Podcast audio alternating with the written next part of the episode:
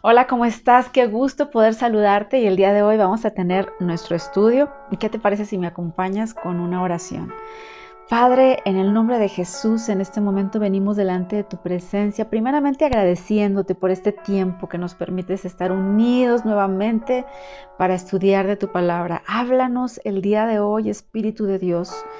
Habla a cada corazón y que tu palabra quede ahí sellada en nuestra, en nuestra alma, Señor, que pueda quedar ahí en nuestra mente, en nuestro corazón, para que podamos accionar tu palabra, Señor. Espíritu Santo, quédate con nosotros, guíanos acerca de este pequeño estudio en el nombre de Cristo Jesús. Amén. Pues es un gusto saludarte nuevamente y el día de hoy quiero compartirte este tema que le he puesto, el secreto de la felicidad. Yo creo que todos de alguna manera siempre estamos buscando cómo ser felices y hacemos una cosa y hacemos otra y siempre el ser humano debe tener como que esa esperanza, ¿verdad? De, de, tener algún anhelo que hacer para... Y tú dices, ay, voy a hacer esto y sentimos esa felicidad, ¿verdad? Pero sabes que hay una felicidad todavía aún más grande, aún mayor, a pesar de que nosotros estamos, te digo, en búsqueda de felicidades pasajeras, hay una bendición, una felicidad que no es momentánea, es una felicidad que, viene de dentro y que lo provee, el único que lo puede proveer es Dios. Y por eso es que le puse este título, El secreto de la felicidad, porque aunque andemos ahí en búsqueda, siempre vamos a volver y vamos a regresar al origen de la felicidad. ¿Existe la felicidad? Sí, podemos vivir felices, podemos vivir contentos, claro que sí. Y es a través de la palabra que vamos a escudriñar el día de hoy, que está en el Salmo capítulo 1. Hace tiempo que quería compartirles acerca de este salmo.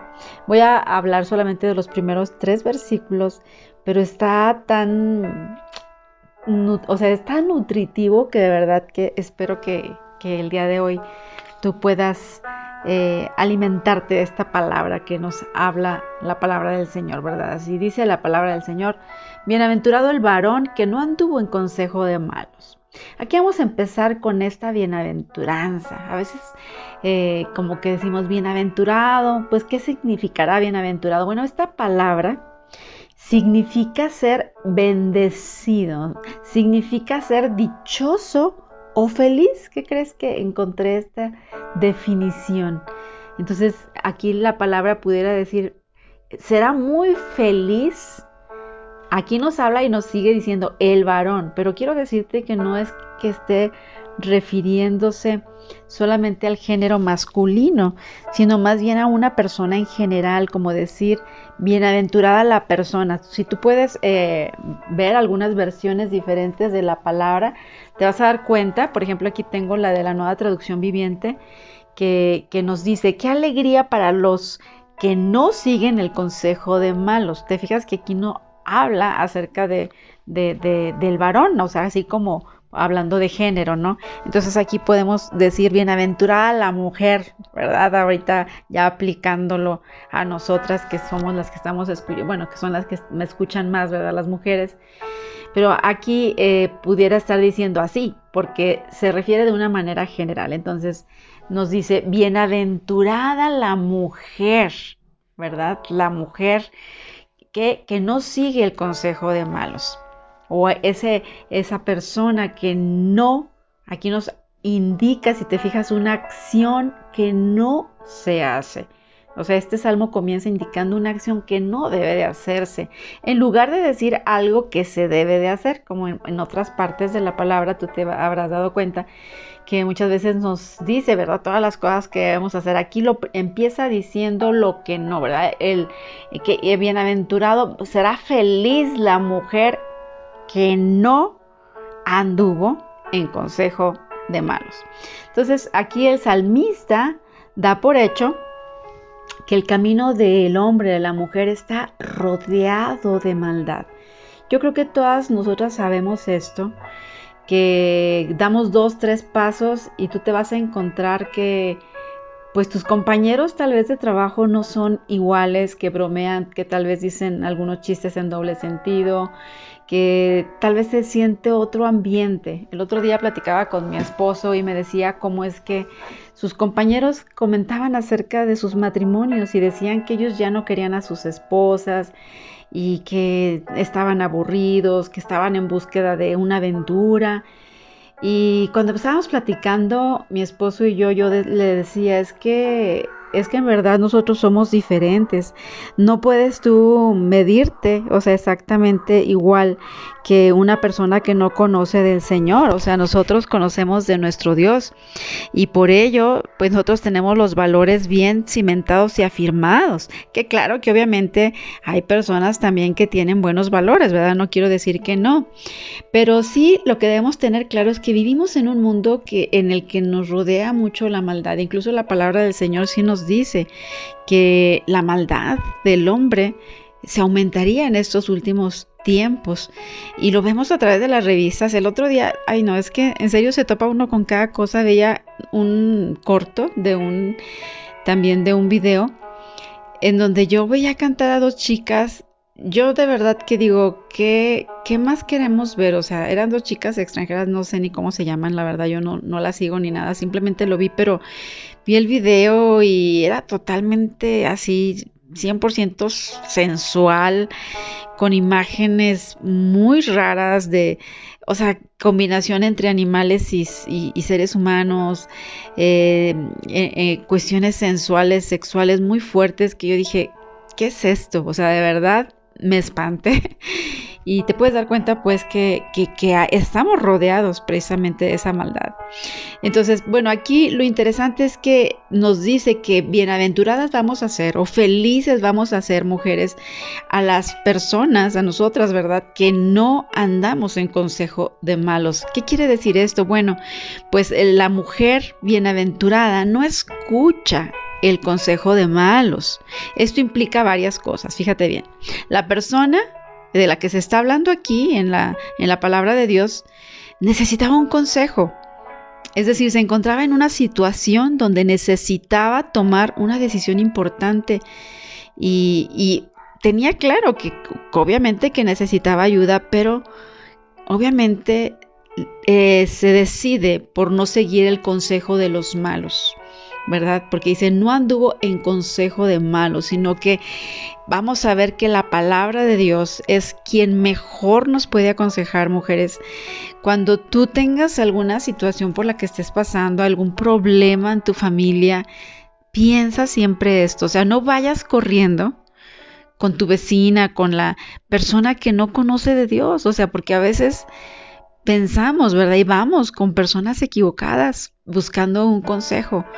Pero sabes qué, acuérdate de lo que dice este salmo, acuérdate lo que dice que vamos a ser felices, la mujer, ¿verdad? O el varón, que no anda, que no estuvo, que no puso atención del consejo de los malos. De, ¿A qué se refiere con malos? Simplemente a las personas que no aman a Dios, claro que te van a dar un consejo y a lo mejor te van a dar un mal consejo o lo que tú quieres escuchar. A lo mejor nada más te van a sobar el lomo y te van a decir, no, sí, déjalo, mira que es lo peor y, y te van a, a, a, a amontonar más ascuas en tu mente. Y por eso es que es bien sabia la palabra en donde nos dice que no debemos seguir estos consejos, ¿verdad? Que no, debemos andar ahí siguiendo o, o, escuchando consejos que no provengan de la palabra. Por eso te decía que cualquier situación por la que tú estés pasando, no hay como que tú este, vayas a la palabra, la palabra tiene la respuesta, observa la palabra del Señor y si tú quieres ir en el camino correcto y, e ir a la verdadera felicidad, de verdad ten cuidado a quien escuchas. Es importante que tú sepas que el mejor consejo está dentro de la palabra de Dios. Entonces nos sigue diciendo este salmo, bienaventurado la mujer, bienaventurado el varón, ¿verdad?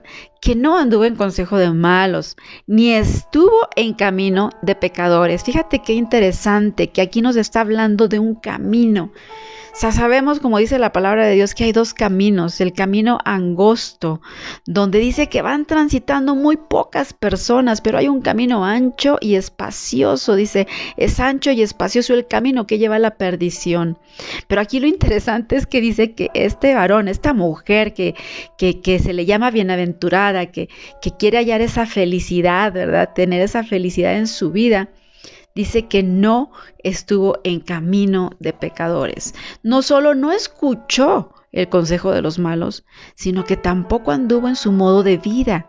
El camino, mujeres, habla de una dirección. Es una senda en la que nosotras vamos a seguir. El camino de los malos Tú sabes que está lleno de mentiras, está lleno de hurtos, de perversión, de dolor, porque al último todo esto lo que nos va a llevar a que es a dolor si nosotros estuviéramos en el camino equivocado, en el camino que sabemos que es camino de malos. Pero aquí yo quiero hacerte una pregunta. ¿Qué es lo que muestra tu forma de vivir? ¿En realidad tu forma de vivir se distingue de los demás?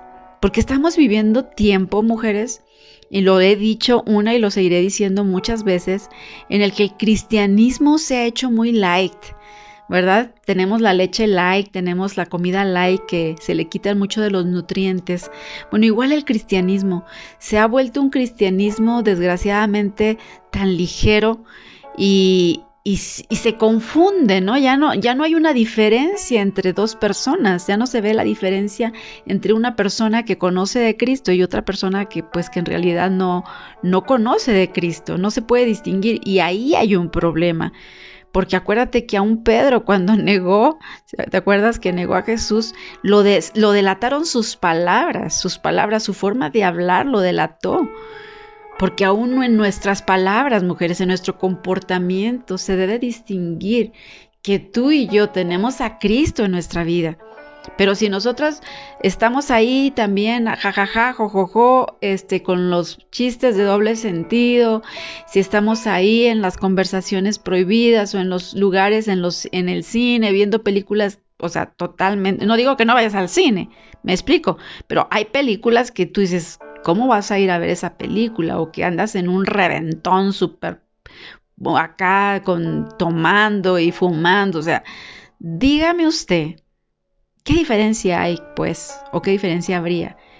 un cristiano de un inconverso. Tenemos que tener cuidado, tenemos que tener cuidado de nuestra forma de vestir, tenemos que tener cuidado en lo que publicamos, tenemos que tener cuidado, mujeres, y ser como precisamente esta eh, bienaventuranza de, esta, de este varón y de esta mujer, ¿verdad? Que dice que no anduvo en consejo de malos, pero también no estuvo en camino de pecadores.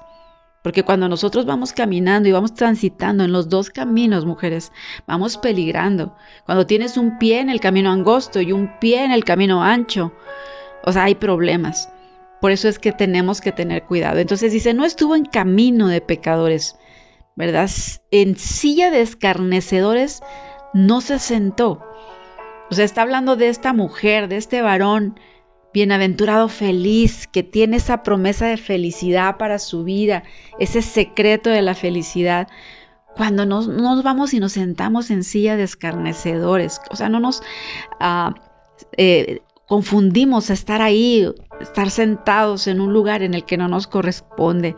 Si quieres ser verdaderamente feliz, pues tienes que abstenerte de ciertas cosas que son comunes al hombre pecador.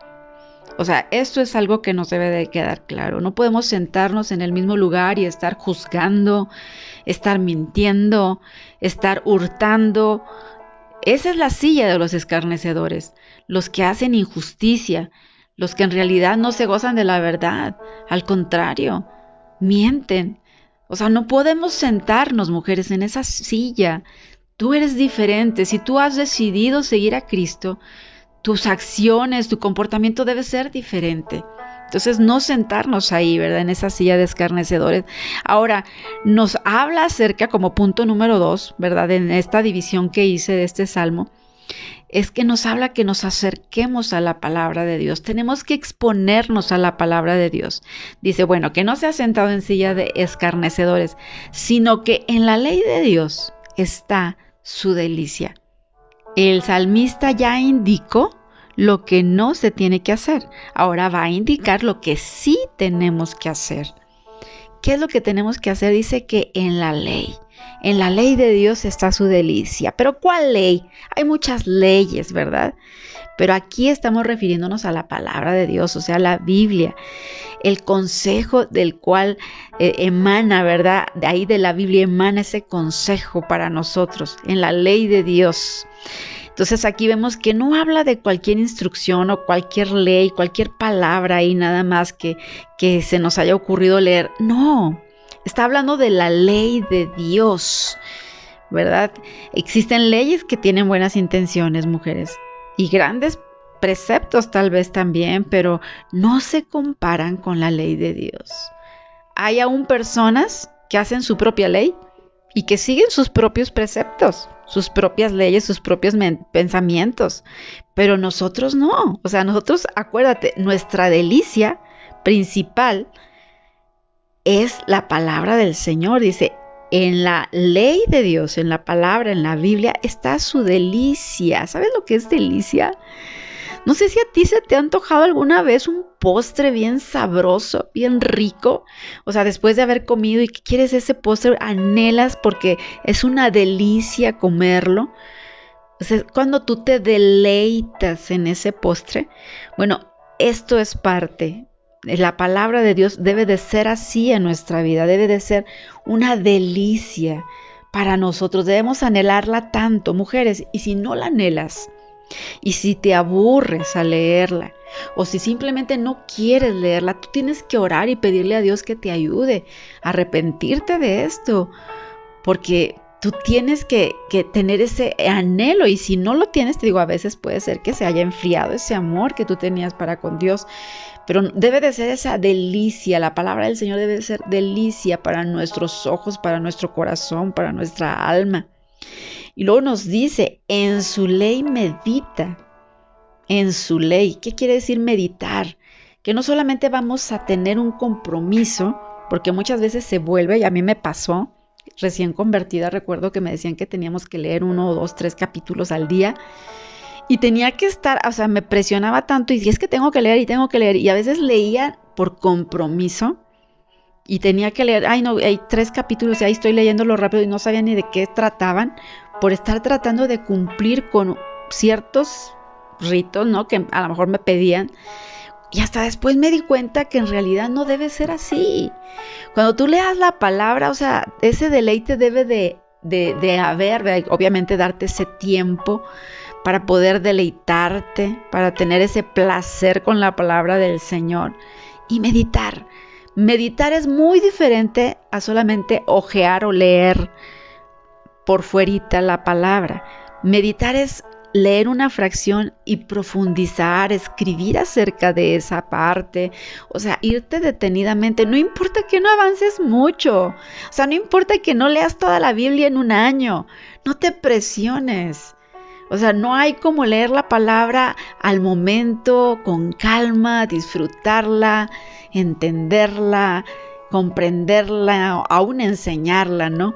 Entonces no te desesperes que tú puedas leerla, meditar la palabra. Dice que de día y de noche ¿Sabes? Por eso es importante, yo también les he comentado muchas veces que es importante que pongamos versículos en nuestro refrigerador o tengas un versículo ahí en tu puerta, en los lugares más habitables ahí de tu casa o los que sean, pues pases más, que pases más tiempo ahí, puedas tener ciertos versículos ahí y ahí ya tú estás leyéndolo incluso, estás escuchando también, si tú lees, por ejemplo, o escuchas devocionales, también ahí estás meditando en la palabra cuando se está hablando o leyendo este, la palabra de Dios a través de un devocional, ¿no? También, o sea, no nos arreligiosemos, o sea, no seamos tan religiosos al 100% de decir, no es que yo tengo que sentarme y leer 10 capítulos, no, nada, que no te presionen.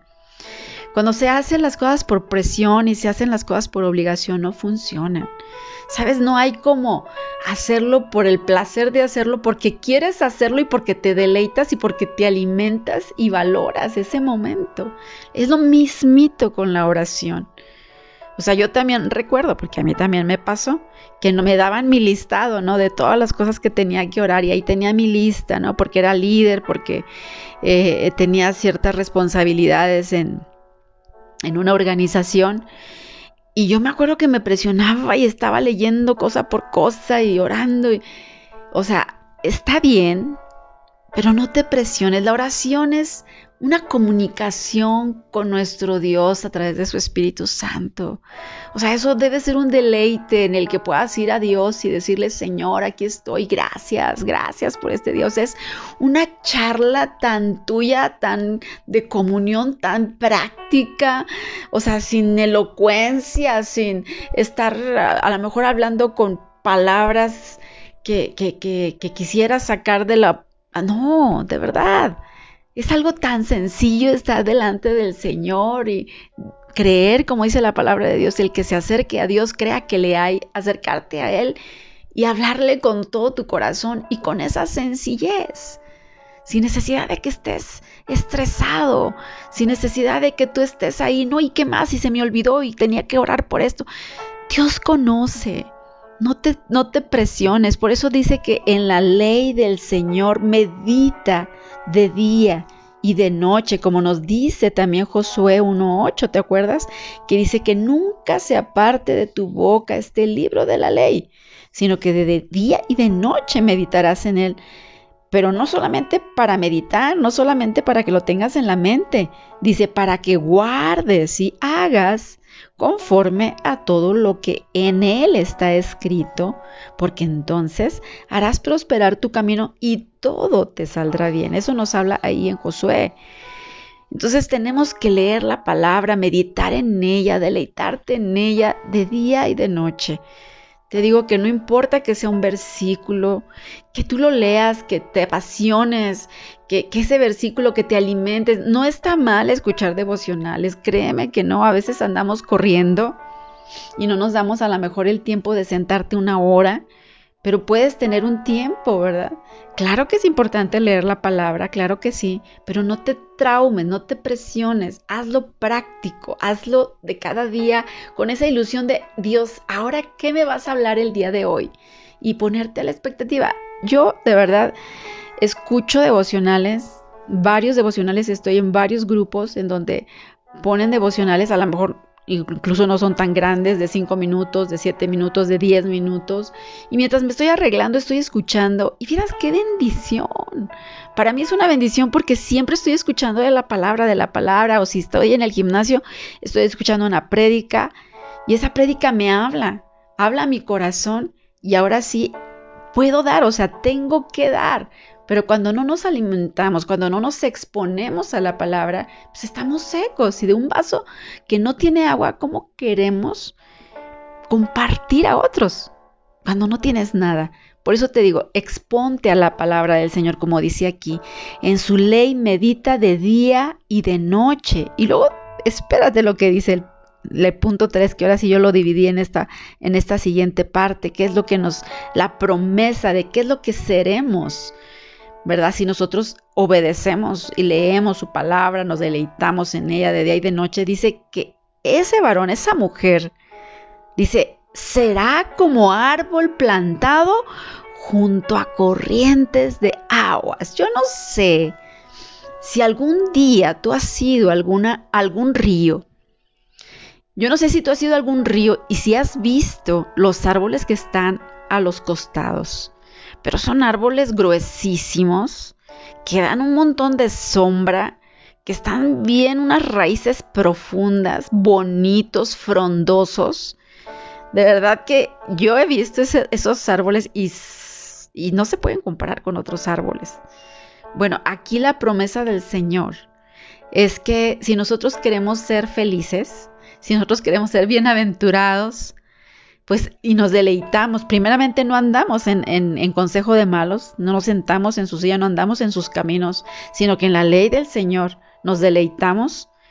Está nuestra delicia, tanto de día y de noche meditamos en la palabra. Dice que seremos como árbol plantado junto a corrientes de agua. Dice, será. Ni siquiera lo duda, sino que dice que será. Es una afirmación Esto es algo inevitable que va a suceder como árbol plantado. La persona llegará a ser un árbol plantado. Esta palabra, fíjate bien, es de suma importancia, ya que indica que no vamos a ser árboles silvestres que salieron por accidente. No, vamos a hacer árboles que tienen un dueño, el cual lo plantó con un propósito. Su dueño va a estar pendiente de él, lo poda, lo cuida, le quita la plaga, etc. ¿Quién lo plantó? Dios. Si tú eres esa persona de la que estoy hablando en este momento y tú quieres de verdad tener ese secreto de la felicidad, busca al Señor así como te digo lo que dice este salmo. No te sientes en la silla de escarnecedores, no vayas por camino de pecadores.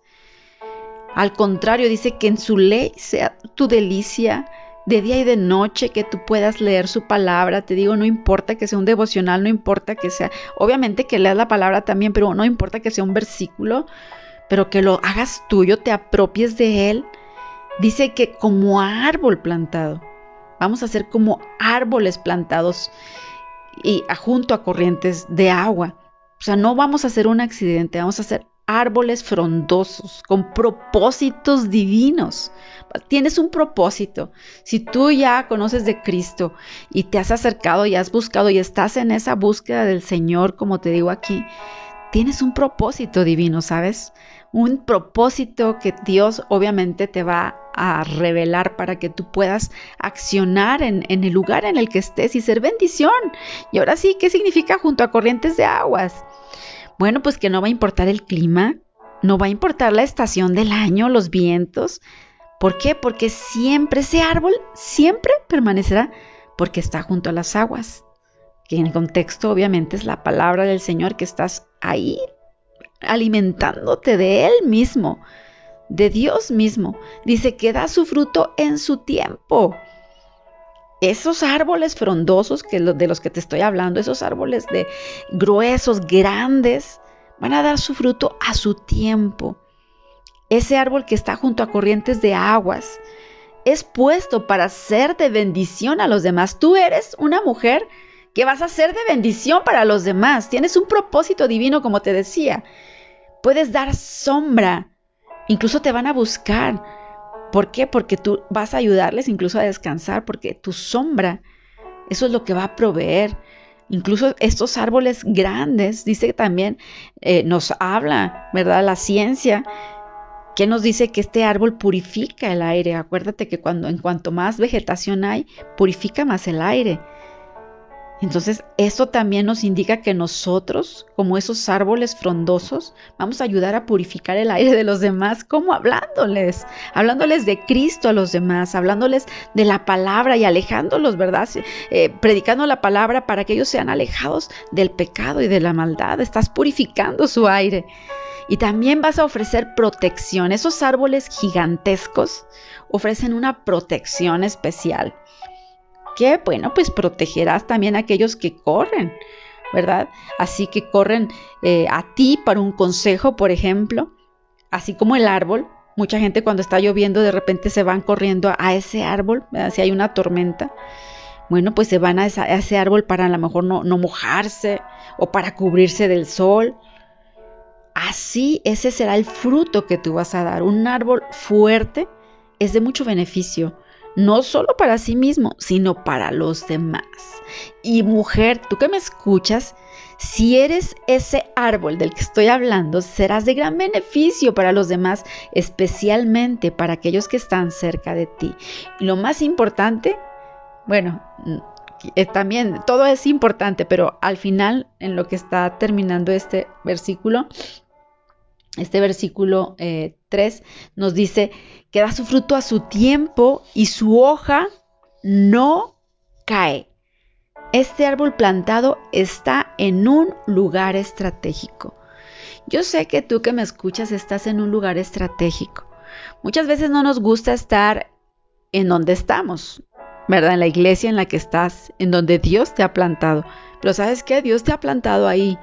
Y a lo mejor aunque sea una iglesia chiquita, una iglesia en la mejor en la que todavía no hay mucho movimiento y tú dices, ay, es que hay una iglesia más grande y allá hacen muchas cosas y esto y lo otro y yo, yo quiero irme a la otra, quiero decirte que tú has sido plantado en esa iglesia, en la iglesia, en la iglesia en la que estás ahora. Y aunque esté chiquita, Dios te ha puesto ahí porque tú vas a empezar a trabajar, a dar fruto ahí en tu iglesia. Y a lo mejor si no había reunión de mujeres, tú vas a empezar, ¿verdad? Con el permiso de tus pastores, a dar reuniones de mujeres, a compartir a otras mujeres o a hacer desayunos, qué sé yo. Pero ustedes, mujeres que me escuchan, pueden ser de mucha bendición para los pastores. Pueden ah, ayudar de muchas maneras. O sea, de verdad el trabajo de una mujer, también de un varón, obviamente, que, está plantado, como dice aquí, junto a corrientes de agua, tienen mucho fruto y tienen mucho que dar. Entonces, háganlo. Vayan con sus pastores, hablen, ¿qué puedo ayudarles? Yo quiero servir al Señor. No te acostumbres a no hacer nada, no te acostumbres a ir a una iglesia solamente a escuchar o una iglesia grande en la que caes en el anonimato y que ni siquiera eh, ni, ni eres porque pues es tan grande que ni te conocen. No, que aunque sea grande tu iglesia, pequeña, mediana, lo como sea, siempre que tengas esa disposición de ayudar, de apoyar, de servir, ¿en qué puedo apoyar, pastor? ¿En qué puedo apoyar, pastora? O líderes, si los líderes ya nada más hablas con los líderes, bueno, pues ¿en qué puedo apoyar? Yo quiero servir al Señor porque eres un árbol, un árbol frondoso, un árbol tan lleno de Dios que, que, la gente va a querer, necesita esos frutos de tu vida, esos frutos del Espíritu para poder este, apoyar a muchos que lo necesitan.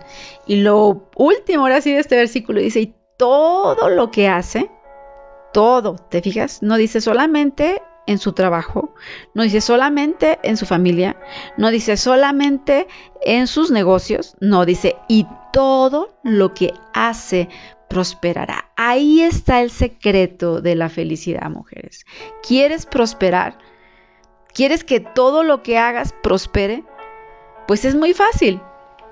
Dice que no andes en consejo de malos, ni tampoco estés en el camino de los pecadores con un pie en el, en el camino angosto y un pie en el camino ancho. Sí, y también nos dice que, que te deleites en la palabra, que no te sientes en la silla de escarnecedores, sino que en la ley del Señor te deleites y medites en la palabra de día y de noche y que estés exponiéndote pues a la palabra y ahora sí todas estas bendiciones vendrán a tu vida. Serás como ese árbol plantado, vas a, dar fruto en abundancia, tu hoja no va a caer y todo lo que hagas prosperará. ¿Qué mejor promesa que esto? ¿Quieres prosperar? Pues sigue estos consejos de la palabra de Dios en el Salmo del 1 al 3, que son los que te estuve explicando el día de hoy, y, y créele al Señor, créele al Señor, a pesar de que de repente pensemos, ay, pues me está yendo mal esto y lo otro. No pierdas la fe, mujer. Tenemos que seguir creyendo, como dice la palabra después, la fe, la certeza de lo que se espera, la convicción de aquello que no se ve, aunque no veas la respuesta pronto. Ten fe, mujer, no la pierdas, varón que me escuchas, no pierdas la fe. O sea, el Señor ya te escuchó, ya sabe tu petición y Él sabe cuándo darte lo que tú necesitas, lo que tú estás pidiendo. Vamos a orar para terminar. Padre, en esta hora, te damos gracias porque tú nos revelas el secreto de la felicidad. Gracias porque pues son tiempos difíciles en donde estamos rodeados de maldad. Y no es tan fácil, Señor. Reconocemos que no es fácil poder estar en el camino angosto. Pero en esta hora, Señor, Perdónanos, Señor, si de alguna vez nos hemos sentado en silla de escarnecedores o de juicio y hemos estado enjuiciando a otros. Perdónanos, perdona nuestras fallas, Señor. Perdona si hemos seguido consejos de malos, si hemos seguido consejos que no nos bendicen, sino que al contrario dividen. Perdónanos y ayúdanos, Padre, a tener esa sed de ti, a tener ese deseo de leer tu palabra, de escuchar devocionales, de exponernos a tu palabra en todas las formas posibles y que tú nos hables a través de ellas y que sea nuestro deleite, Señor. Creemos el día de hoy, Señor, que somos esos árboles de los que tú hablas en tu palabra, plantados con propósito, plantados con un propósito divino, Señor.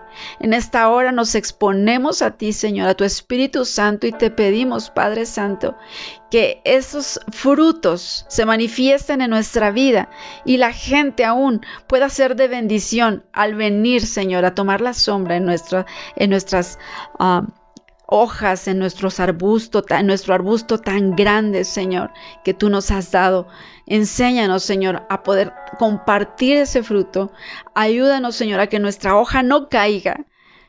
Y ayúdanos, Señor, también en todo lo que hagamos, cualquier plan, propósito que mis hermanas tengan, que están escuchando, mis hermanos que también escuchen, Cualquier plan, proyecto de vida que tengan, Señor, sea alineado a tu palabra y sea prosperado en el nombre de Cristo Jesús. Amén y amén. Pues muchas gracias, Dios te bendiga y recuerda de buscar más al Señor y servirle, que esos frutos no se echen a perder ni se caigan con todas las manzanas ahí tiradas, no, sino que ese fruto sea usado para la gloria del Señor. Hasta la próxima.